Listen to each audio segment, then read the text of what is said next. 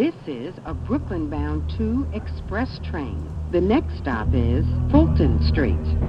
Stand clear of the closing doors, please.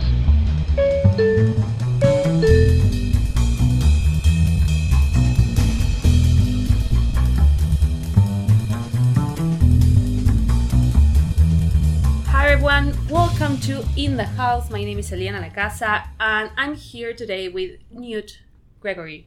Yeah. Thank Do I pronounce that me. correctly? It's Canute. Canute. Yes. Canute.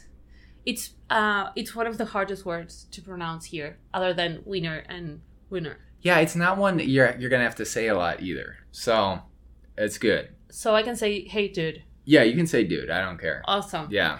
Well, um, for people who are listening, Canute was the first person I kind of have a had a conversation after an open mic here in the city. So, um, and I've been staying in touch with him, and I've learned a lot about the life of the Chicago open micer. Yeah. Chicago open micer. Yes. Um, it's like a profile uh, that I'm building. And um, we met at the Second City Open Mic, which is the first time we had a disagreement because I think that is the worst open mic I've ever been to. Okay. And you kind of like it. I love it. Can you tell me why? I like it because it's uh I mean, I think if you're doing a lot of open mics you end up in bars a lot. Um and I like that the fact that it's not in a bar. I like the fact that it's in basically for for people listening, it's in a classroom. So it's Mhm. like pretty much a classroom where people aren't teaching, just people are going up and doing their sets. I think it forces people to be attentive. Um Lights are up. yeah, lights are up. There's a mic with a very small speaker just to pretend that we need to have a mic and a speaker because Yeah. there's really no need there. I think it's just that people are listening there. Like you're kind of forced to listen. There's nothing else to get distracted by. Yeah. Um And, also because uh, the drinking age in the United States is 21, oh yeah, you get a lot of that's kids where there. a lot of people who are under 21 go and try their stuff because they cannot enter regular Yeah. bars. For the listeners, I am a 19. Yes. and no, I'm his, 34. his mom is, is, is standing right now on our she, she drove me here. yeah. Um, no, yeah, I don't. I, I mean, that's I. It's also on the weekend, and uh, during that time, I was working like a lot of hours during the week, so it was like one of the the places I could go without having to to worry about my schedule. Um, and it's Second City. Second City's super cool. You don't have to tell people it's in like a classroom. You just tell them you're doing like the the mic at Second City, and it's like super cool. yeah. That's Um, kind of what I've been doing for the past six months. It's Yeah. like I'm at Second City. No one needs to know anything other than that. Yeah, it's legendary. um and well that first night we took the train together the Mhm. red line train uptown Yep. and uh i think one of the first questions you ask is like oh are you going to this other mic after Yeah, annoyance. and i was like what do you mean yeah. So on Saturday, yeah, Saturdays there's kind of like a, a a couple different open mics that people will hit one after the other. Mhm. Um, and the second one is annoyance, which is like a lottery mic. So you basically put your name in, and about forty or fifty people usually show up, and ten get drawn. Um, and that happens. I think it, your name gets drawn at ten. sounds like a nightmare Yeah, it's. I mean, if you don't go up, it's you just go home. You don't have to stay there. Um, so it's it's all right. Yeah, I like it. okay and um one of the things you told me and that surprises me uh, the most at least six months ago when i had just arrived in the city was that you actually have like a list of how many mics would you like to do in a month you have Yeah. like a goal Yeah, I do. I've uh, I usually set a goal of uh, twenty. 20 a month has 30 days just so you do the math at your house And that's not a lot though. And that's not a lot Yeah, that's a decent amount. I mean, it's um they're when you're comparing it to to other people in Chicago who will do, you know, 40, 50 a month. They'll do one every day and then multiple on some days. okay this is something that is still surprising uh as i've told you before Yeah. and i'm telling you the to our listeners, in Argentina we have I think four open mics a week in the entire city, which is a big city to only Yeah. have four open mics. Maybe right now there's a couple more that I have missed because I haven't been there. But let's say it's under 10 open mics for a really big city. Yeah.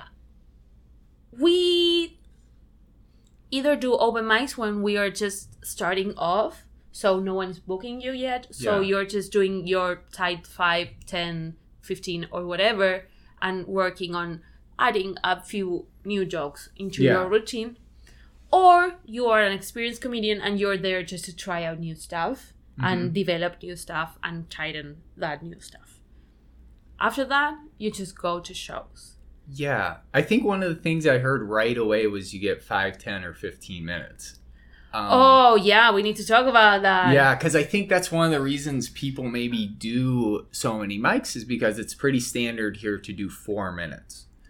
Um, and you won't really, unless you do a show, um, unless you get on a showcase or something, those are the only opportunities to do longer sets um, in the city. So maybe that's why people do more mics. Because if you did, if you went to a mic and could do 15 minutes, you probably wouldn't have the pressure to do two that night or do one the next day. Um, That makes sense. yeah, so maybe that's that's part of it, but it's also because there's so many people who do comedy in Chicago. If you gave people, you know, I think five minutes is fine, but if you did ten or fifteen, they Yeah. were going for hours. Well, in Argentina, most open mics give you eight minutes, and Yeah. they don't book more than 12 or 14 people. 14 people, it's already people like we hate it. So do you know if you have a spot at the open mic before you go? Open mics get booked. Okay, yeah, that's a difference. You send an email or a message or whatever, and they give you a, a slot. Okay, And nothing lasts more than an hour and a half. And here, open mics can go on for days. yeah, it seems like that. It does seem like that. Yeah, it also takes a long time because you have to. um I like how flexible it is, where you don't have to like sign up beforehand. But at the same time, if you do want a good spot, um, sometimes you have to show up like an hour, hour and a half before if you don't want to go up super late. yeah. Um, that's also different. Like in Argentina, you if you are going to an open mic, you are getting eight minutes, and you sit through the entire thing. You arrive, you sit down, they tell you what what order you're going up in, yeah, and you stay until the end. But only because it's gonna be an hour twenty at the most. yeah. You just deal with it. Kinda. deal yeah. with it. Yeah, yeah. It's what you're signing up for. Here, open mics, I think they sign up some up to forty people Yeah. a night. So people go up. Let's say the open mic is at eight and they open the list at seven. People will be there at six to get on first, so they can do their thing and move on to another open mic, or just go home and don't have to listen for thirty nine other people. Is that yeah. right? It's very rare to stay for an entire open mic. Which Eliana only did the first two weeks she was here, and then it was like, "Fuck, Yeah, yeah, yeah. I cannot do this." I'll do it sometimes. I'll do it like if um if it's not like super late and I don't have anything to do, I'll stay. And I usually don't do like multiples a night. I'm, I like to um you know, relax a little bit. So it's it's to me the most exhausting, exhausting part is listening to others other people on the open mic I think it's int- yeah. Yeah, I think um for me I I used to I think I still like listening to others.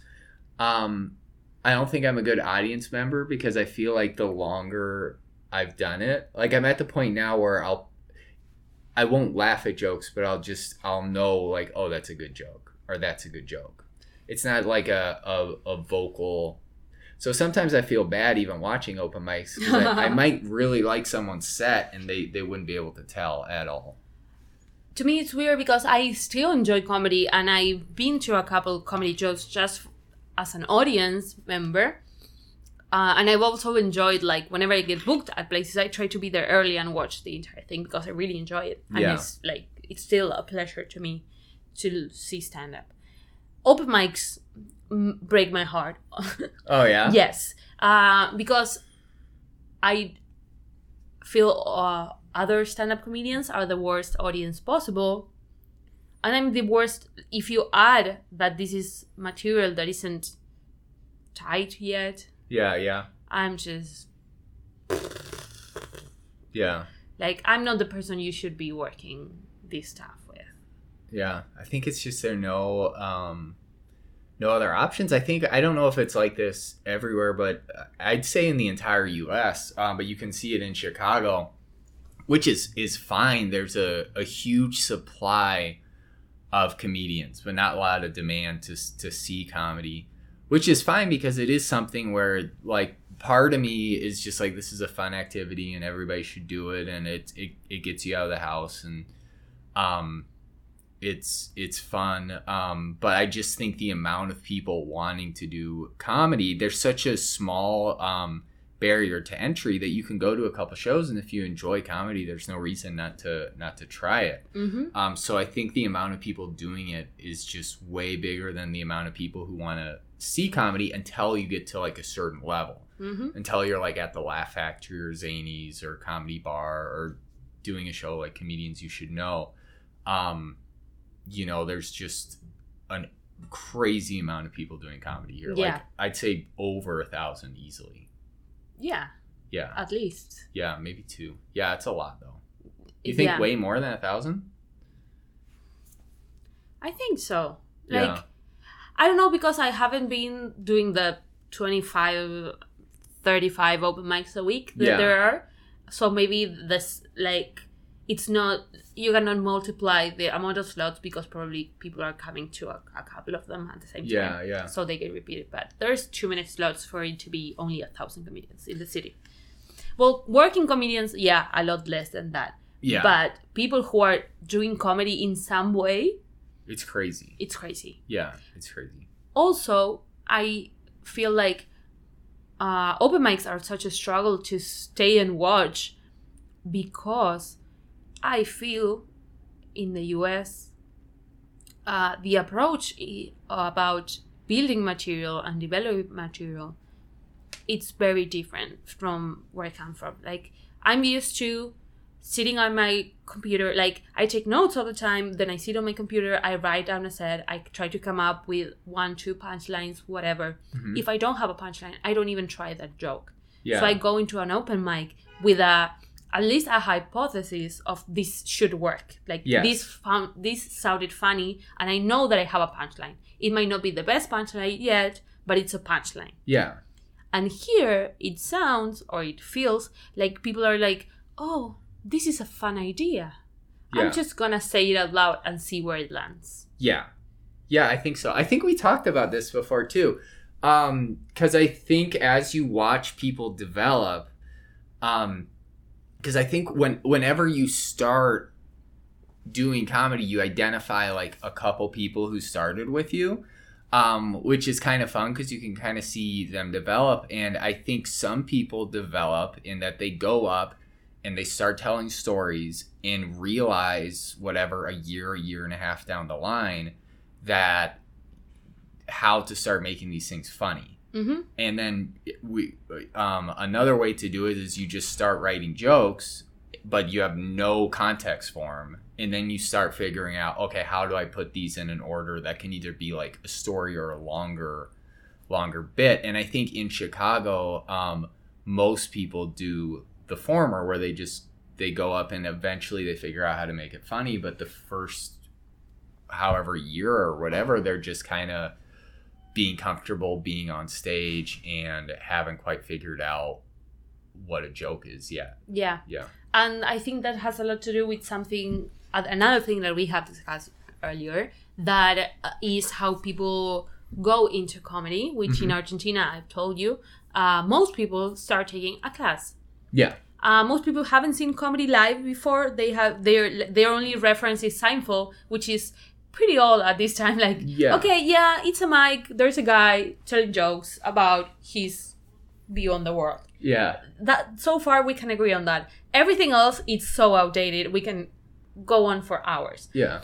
Um, so there's a lot of people going into these comedy classes with no idea what they're doing. And one of the things that all teachers are very stress that stress a lot is like you need a punchline like if there's no punchline there's no point for this story. Like you should keep that in your bed table until you have a punchline. Otherwise just don't say it out loud in open mics. This is not gonna work. Got it. um and of course there are a few comedians who are into like riffing it until they discover the punchline on stage. But it's the least and uh, there's only a few who do it right that it's enjoyable to watch. The rest eventually give up because that is usually a dread for Yeah. the entire show. You don't want to go after that guy or it's not interesting enough to see.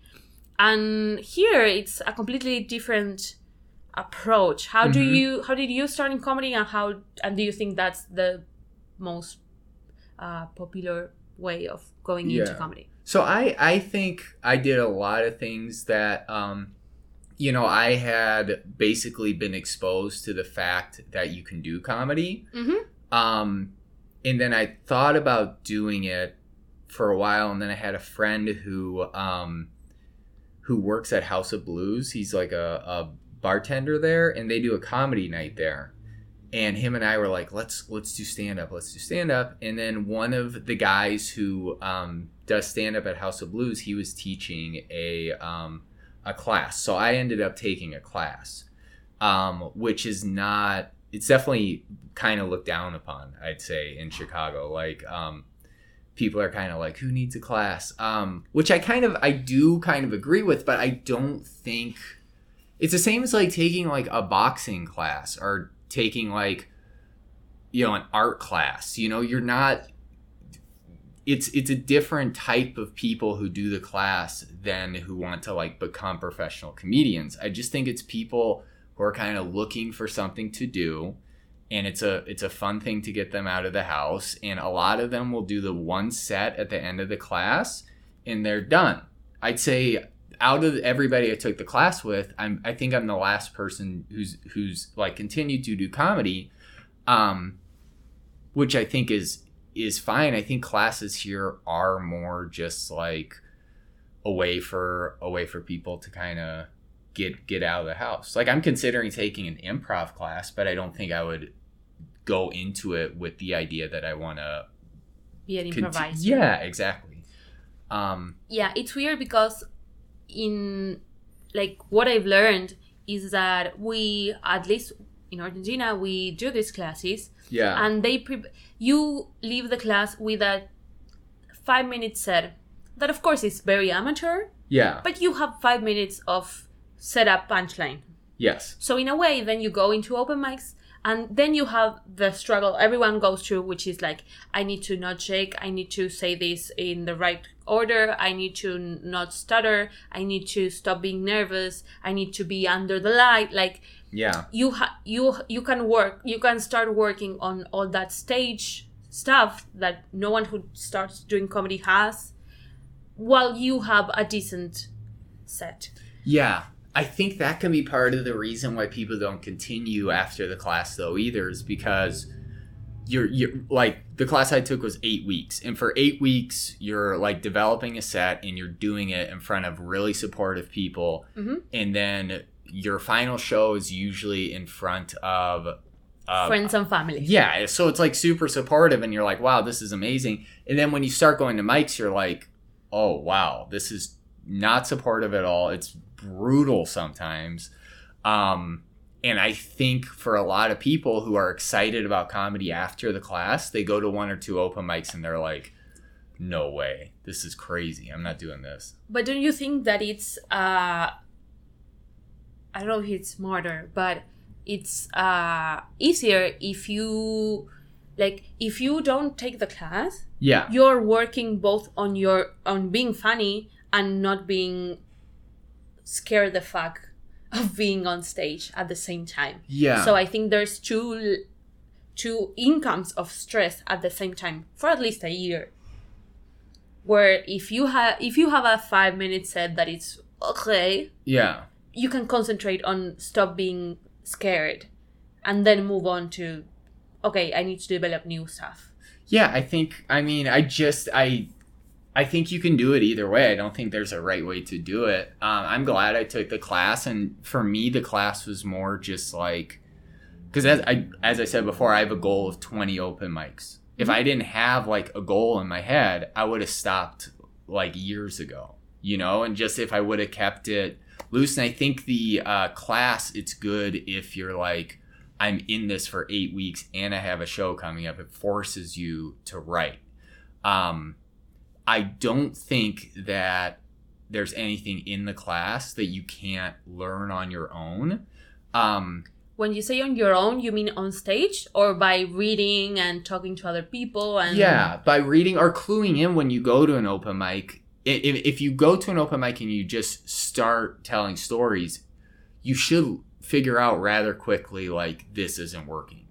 You know, like I think if I were to have gone to open mics right off the bat, I don't think I think I'd probably be in the same position I'm in in now. I just would have learned learned it a little bit differently. Um, because I think you know you you can know right away if something's not working. I did want to tell a story about classes because I was in Iowa this week um, for work, and I went to an open mic on Monday in Iowa, and it was in a college town, and there were about five people from the college's stand-up class there. They have a stand-up class at the college Awesome. and they were doing good. Like they were doing really good. And then so it was like half stand up class and the other half were were um kind of like guys in their 30s who have been doing comedy for years and one of them went up and was like really cocky. He was like, "You're not going to you guys are, are great. I'm glad you're in the class, but you can't learn this stuff in a class." And then he bombed really bad. it was like really bad um because i was excited i was like oh this guy's good he's telling the kids they can't learn in a class he's gonna be really funny um but yeah he did the worst he was like way worse than the than the students but he was probably working stuff out but but he like shat on classes beforehand Yeah. um so i don't feel bad Bad I mean, strategy bad overall. yeah not a good strat especially in the in a town that like has a really supportive um Arts. comedy scene for Yes. yeah it was really fun it was really cool I'm glad. Uh, we we kind of talked about this, and can you tell me a little bit more about how you you told me um, stand up makes you kind of rediscover your personality. Yeah. Yeah, I don't know. I started when um I was like 33 when I started or 32, 33. Very old. Yeah, super old guy. Um but I will say like I I started with a bunch of people who not started with, but I started going to mics at around the same time. Um that a lot of people in like their early 20s or mid 20s started going. So those are the people that I kind of like connected with. Um and I found it interesting because as you're developing your style or as you're like developing your jokes, um, you kind of feel like you're the same age Yeah, as we as some of call these people. the same like uh, camada, which would be like graduation of oh yeah, yeah. I don't know how you call that. Yeah, but you're you're Class of 2018. Class of yeah you're gonna have like you're gonna sound like an idiot no matter how old you are when you're starting. yeah. Um, so to me, it, it, it just kind of felt like I'm like a newborn baby, you know, age. And I think you kind of learn how, how to become yourself. I don't think I'm, I'm not even close to, to being there yet, but I'm, I'm way further along than I was. Um, but you just try a bunch of different stuff and kind of discover, like rediscover your personality um, and it becomes like a very personal thing which i didn't expect even though i like i have most of my jokes are really dumb like just really dumb and kind of goofy and that's kind of what i like to do but i feel like really personal about them which i didn't expect hmm like i um i might have like a, a really like a joke that's just like a gag and I'll be like, okay, this doesn't this doesn't say anything about me on the surface, but it's like very personal about me because it's such an exposure of what I think my personality is. Um, so I think you just like learn. Um, you you learn a lot about your yourself, and um, you have constant identity crisis. like, at least I do of like who am I? What what am I doing up there? You're representing yourself. Um, so yeah, I just think that once you start doing stand up, um, it's really eye opening for like who you are as a person, and um, you're kind of starting over, like building this this. I don't know if it's a persona or just like your personality on stage. Um, yeah, I I kind of relate. I started doing comedy when I was 20, so I Okay. cannot set apart my self discovery in life and my self discovery in comedy. They are they just happened all at the same time. So, but you're like a you- you're like a full grown, not you're like a fourteen year old. What do you mean? something. You know, like you've been doing it. So, like w- you've been doing it such a long time Uh-huh. that you're very um, you're like way past your puberty.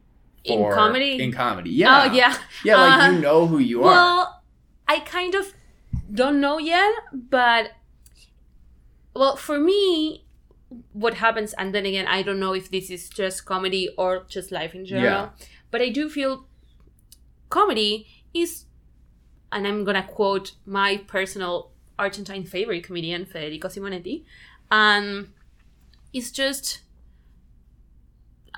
telling your opinion with jokes. Okay.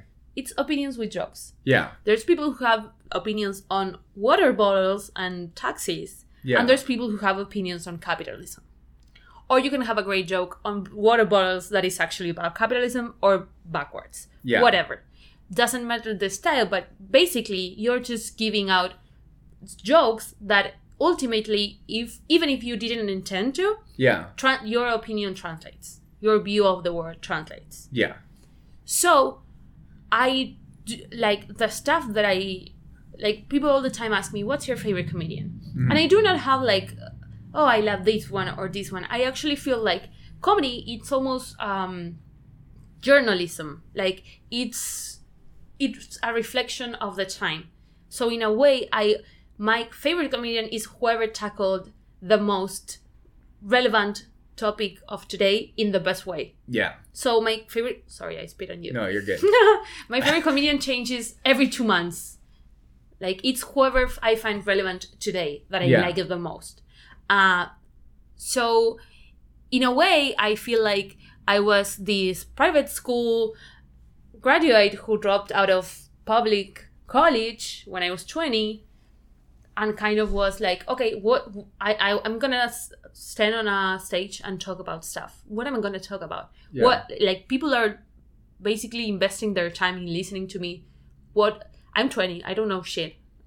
What am I gonna talk about? And of course, I started making very like like my stuff at first was either on very outside things. I would just have a 10 minute set on mosquitoes which is like why why why is that a thing? But it was like what am i gonna tell i don't know shit about anything. And eventually after living a little bit more was like oh this stuff really bothers me. I want to talk about this. Yeah. so even if I, I'm, I do not have a master on gender studies i am a woman i've been uncomfortable in taxis i'm gonna Yeah. talk about it just from personal experience someone will relate no matter if they are like i i was afraid of being um preachy with people who are older than me Yeah. but if i just talk about my personal experience doesn't really need to be that way it's just this is what i've been through this is how it affected me and this is a few jokes just to get you through the story Yeah. Yeah. and like eventually from watching other comedians i started uh, being interested in other topics. And i uh, it forced me to learn about those topics to read books watch uh, documentaries and stay on top of the news. And it's like oh i really want to use this time that i have on stage to talk about these issues that matter to me.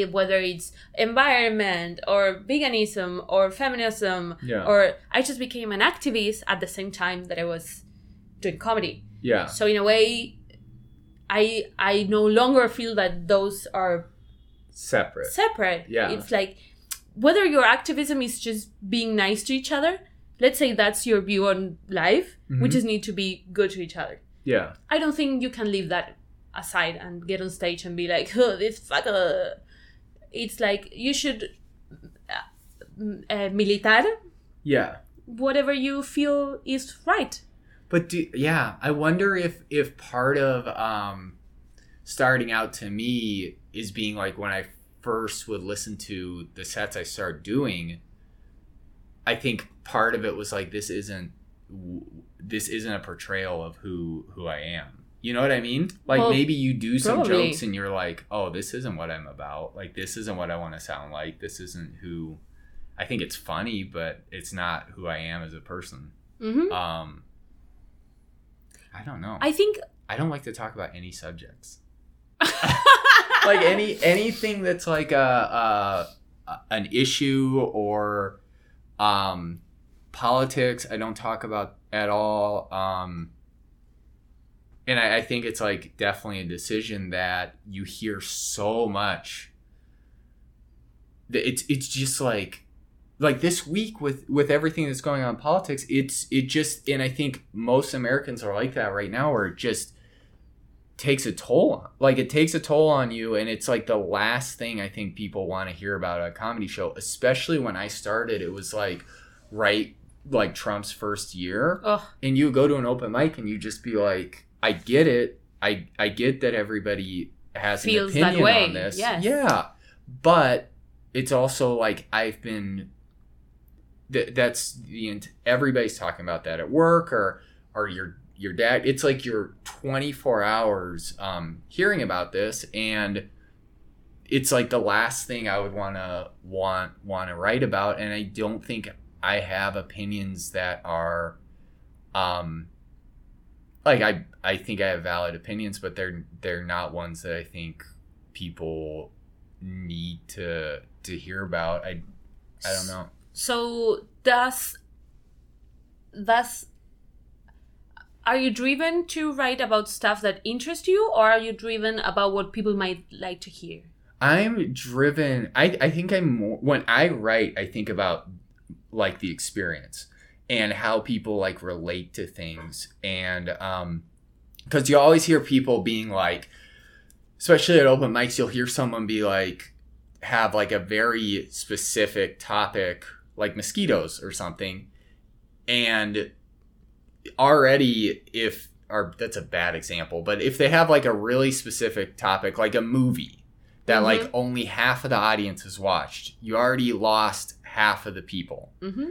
And then so you know at the start of that joke, you're only getting half the room to laugh right off the bat.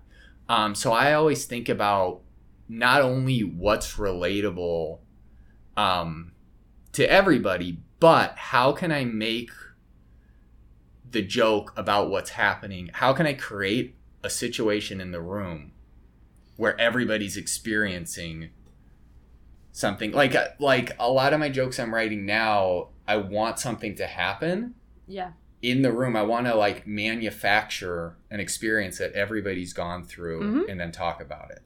Yeah.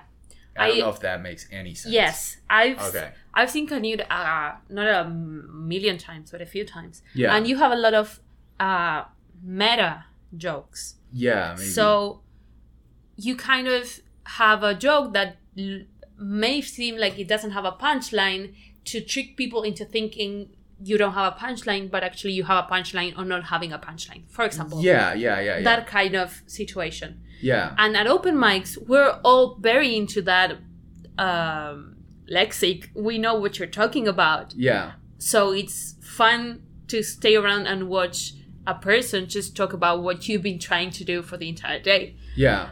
Now, I wonder how does that work when you perform for people who are not open micers? I think people. Uh, I've had this discussion before, um, and I think people are savvy enough to to get it. Mm-hmm.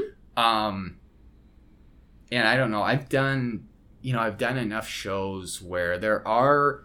There was one joke like I'm kind of getting rid of that I think was a little too too much. Um, but yeah, for example, I I'm trying to do this thing now where I will like turn the mic off Mm-hmm. while I'm talking about how my life's falling apart and everything I touch breaks.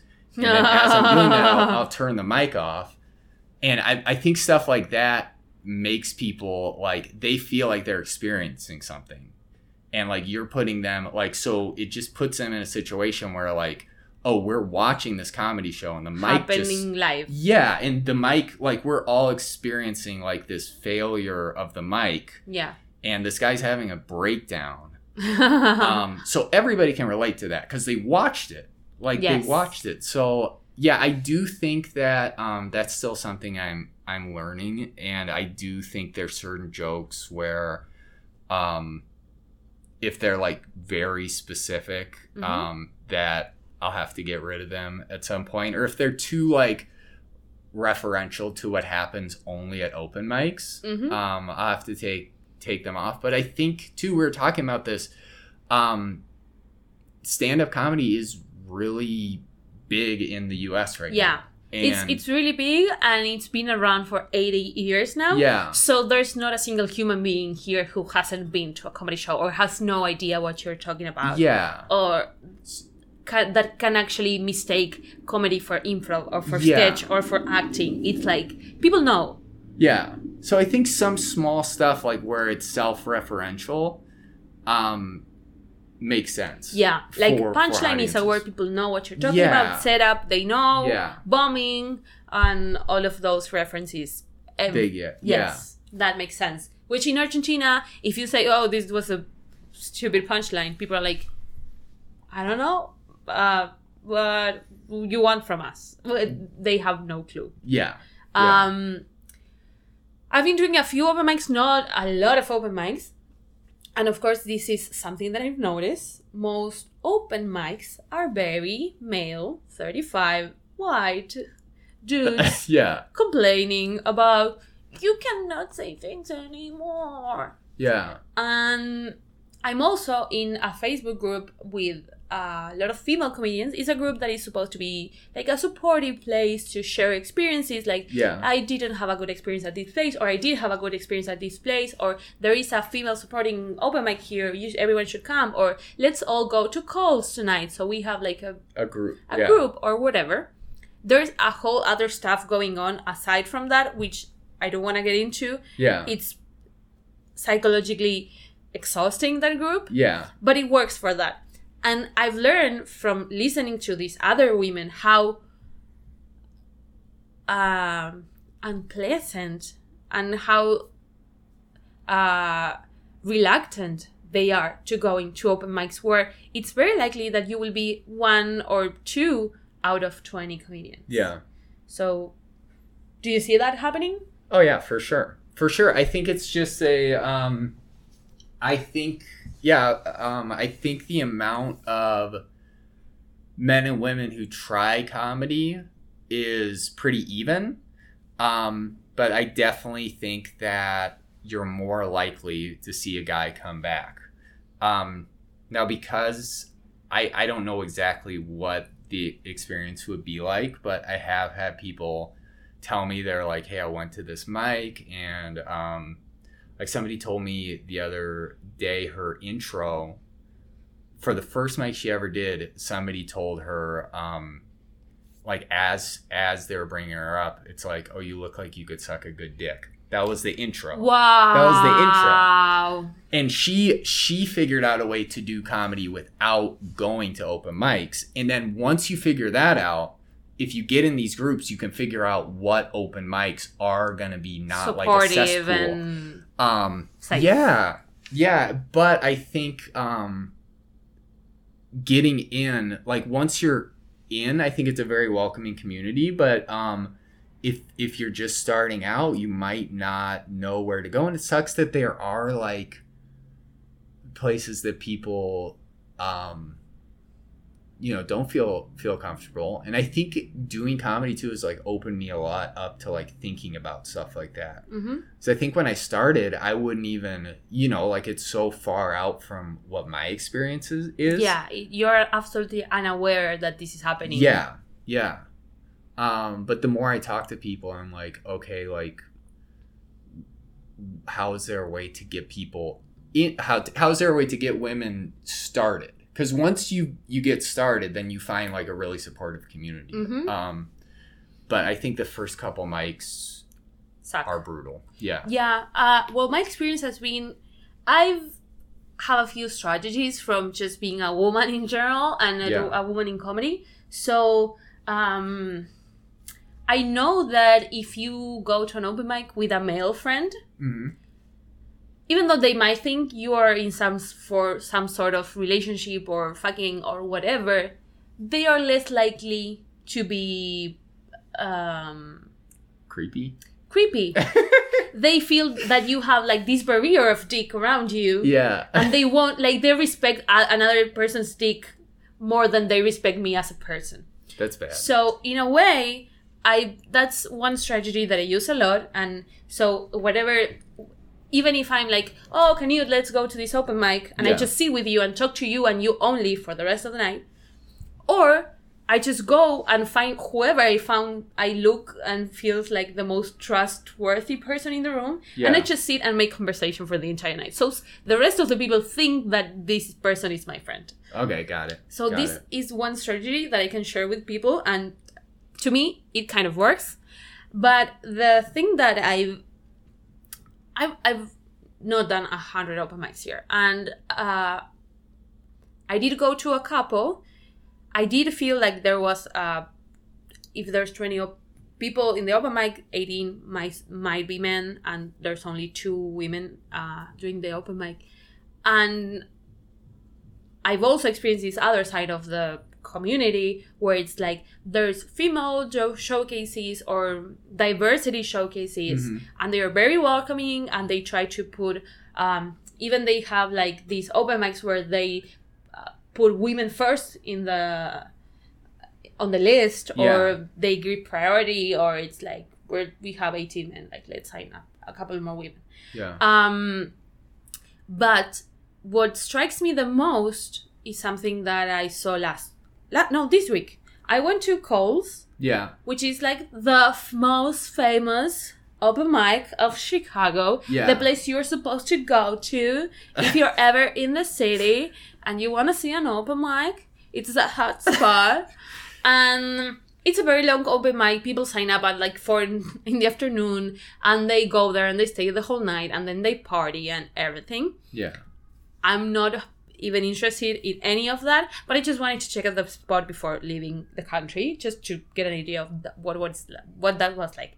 I was, of course, expecting to see a lot of males and a few other people, and what was very upsetting was that apart from being, let's say, eighty percent men, out of those eighty percent, 70% had jokes that were specifically offensive towards women. Yeah. But it wasn't like making a joke on your ex girlfriend where you are being like slut shaming your ex girlfriend, where it's like, Specific. which or- is like, you have a, a shitty view on women, and clearly this woman wasn't nice to you, and whatever, you're damaged or whatever Yeah. they were jokes that were generalizing women as less of a human being like Yeah. overall and I've i was very surprised because i've i've seen men do like jokes that they don't realize how how offensive that they can be Yeah. but these were men who were really trying to be offensive Yeah. it was their goal which is i don't think you can get away with that if you're talking about black people or if you're talking about indigenous descent people or homeless people and yet there's this weird gap in chicago which is like a very liberal bubble Yeah. where suddenly i don't know i want to blame dave chappelle for this but it became edgy Yeah. to shit on women have you seen this happen Um, I don't know. For me, I don't know if it's necessarily. Um, I I don't know specifically like the the shitting on women part. I will say that there's definitely a movement in Chicago, anti PC movement, where um. What know, do you I- mean by anti PC? like you see comics who are are kind of sick of um the I don't know, like social justice. Yeah, Yes. exactly. They think it's like too much.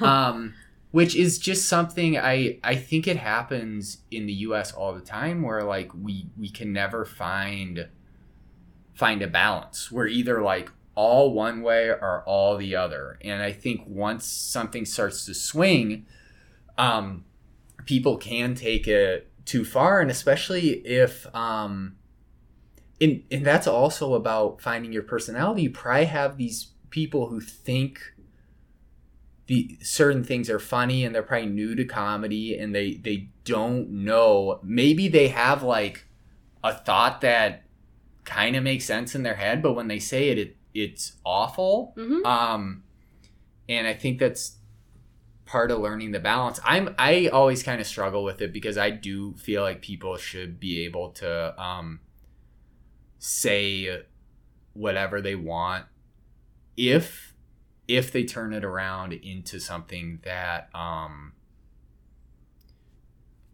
you know has has a, a message or has a punchline or has some sort of like resolution and makes you makes you think. I think me and you are probably like think differently on dave chappelle because i i did like his special a lot. Um but i also think you know i i see where people would would kind of watch that and be like oh i'm gonna do that and then go to like open mics and try and do something that's edgy or um you know against against pc and basically be terrible and kind of expose who they are as as um as people. But i think about that. I think about since i started comedy i don't think i was like bad before but it definitely makes you think of how other people um what their experience is like Mhm. um and i like um i've had it before where i i remember like a couple weeks ago i i misgendered somebody Mhm. and i have felt awful about it since and that's something that maybe like before i started comedy i would have brushed off as like oh you know it's a mistake it's new or whatever uh, but now when i see it from somebody else's perspective i'm like it kind of attacks their their whole identity but it it um yeah i just think i don't know I would Maybe say I'm there's just- a you can cut big there's a big gap. there's a big gap between misgender someone by mistake yeah and writing stuff like transgender people are just male wearing dresses. You know, Yeah. there's a big difference in intention there, and I think that's what's the most important. yeah. And what struck me the most was this open mic was actually hosted by two women. Yeah. And they never ever responded to any of the attacks because i do feel jokes yeah. can be attacks. Do you think do you think they were just do you think oh sorry. Do you think they were just bad um like do you think the comics? were just bad and do you think they knew like were there actual punchlines or were they just i saying don't i don't stuff? i don't care anymore about that discussion. It's like yeah. I don't like i don't care if you've been doing open mics for two weeks. Yeah. That's your thing to solve. You're on stage there's people listening and you're responsible for whatever you're saying on stage. So, So whether you- it is it's out of ignorance or if it's a strategy that you're doing intentionally yeah. that's on you yeah i'm just saying i'm not okay with your what you're saying this is an attack on half the people who live on this world yeah and i'm willing to speak up Yeah, that's fair. I mean, that's fair. I wasn't there. I know I've seen um I've definitely noticed over the last 6 or so months and probably like because of Dave Chappelle special, it's like gone up. skyrocket Yeah, skyrocket a little bit, but it's people who are basically um like, oh yeah, the we, we can talk about anything again, you know, comedy can be like it doesn't have to be um PC. And while I do like that aspect of it where like you can talk about stuff and I think sometimes making jokes about things that and I'm not speaking particularly about jokes against women though. I'm just speaking like in general on touchy issues. um, sometimes even a joke that is uh, offensive opens up um, a dialogue that it opens up a dialogue about certain issues that you normally wouldn't have. Um, like even this this Dave Chappelle special people feel like all sorts of different ways about it.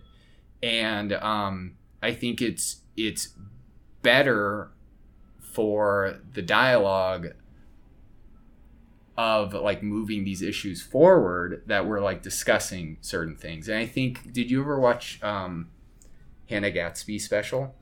Because I think that did it. That was like a big one too, where Yes. like um, everybody was talking about it, and that was on like kind of the other side of the the spectrum. But Yeah. I think specials like that. Um, Yes, they shift the Yeah. focus on a particular topic. Yeah, and I think it opens up like a like a, a, a dialogue about it. But I also think you get a lot of people who don't who who see it like just as like, oh, we can make jokes about this now, and then they write Yeah. tasteless jokes. Yeah, my problem with Dave's, Dave Chappelle special Yeah, and most uh, males who I've seen have this thought is they complain that you can you you cannot say things anymore. Yeah, and I, that's false. That's a false statement. Yeah, what you cannot do anymore on 2019 is say stuff and expect no response from that. You can say whatever you want. In fact you are getting paid millions to say stuff that is hurtful to a lot of people. Yeah, and people are entitled to answer back. And so just the overall premise of this the the the special i feel is wrong which is like he is just upset that people are disliking openly and loud yeah, whatever he has said before which is the absolute uh, definition of freedom of speech you can say whatever you want and anyone else who wants can say whatever they want in Yeah. response I think it's just like from here. I don't know because I I do think being a celebrity um and and being somebody who people scrutinize a lot and also the fact that he was very private for a number of years it gives him like you know interesting perspective on it. I don't think um i think there were some moments when i was watching it where i definitely pulled back and i was like like two or three jokes where i was like okay this this makes me a little uncomfortable. Um but I also felt that same way about um, Nanette, and I feel that way about other other specials where it's just like, yeah, I don't necessarily agree, um, and I think I, I really do think he took it like I- he knew what he was doing. of course. Yeah, and I think part part of me, like the fan in me, because I think he's one of the, the best comedians, but the the fan of me is like, oh, that's definitely something that that he did with with purpose and to like open up a dialogue. And I don't I don't think he necessarily, um, you know, feels that way. And I I don't think he like was defending um I don't think he was also defending any any predators or anything. Um, but yeah, it's one of those things where I get why people didn't like it. Um, I personally like liked it and thought it came at like a a good time to for people to talk about it. Everybody was talking about it. Um, but yeah, I don't know. We shouldn't have gone too too. I told you I don't like have good uh, good opinions on on this stuff. okay I, let's talk about you have a very interesting musical project Yes. called 12 months in chicago Yes. What is it about It's basically um, when I moved. So I'm not from Chicago. I'm originally from Colorado, and you you probably noticed this. You're well, you're from a big city too. But I think the moment I um, moved to Chicago, the first thing I noticed was how noisy it was, and how seasonal it was, and basically what I did is I carried a recorder around with me all year, and each year um, I would I would basically record the sounds of that month and then put them together into a track, and then you can listen to my entire year as a musical project. Um, and it's called uh, 12 Months in Chicago, and the music artist's name is uh, Biscuit Beats. It's like my music alter ego. Biscuit Beats. Yes. Amazing. Yes. So where can people listen to this? Uh, it's on band. I think it's um, bandcamp.com Yes. slash biscuit beats. I think that's it. Soundcloud.com slash biscuit bits. Or just Google 12 months in Chicago. You'll find it. awesome. Thank you so much for coming to my podcast. Yeah.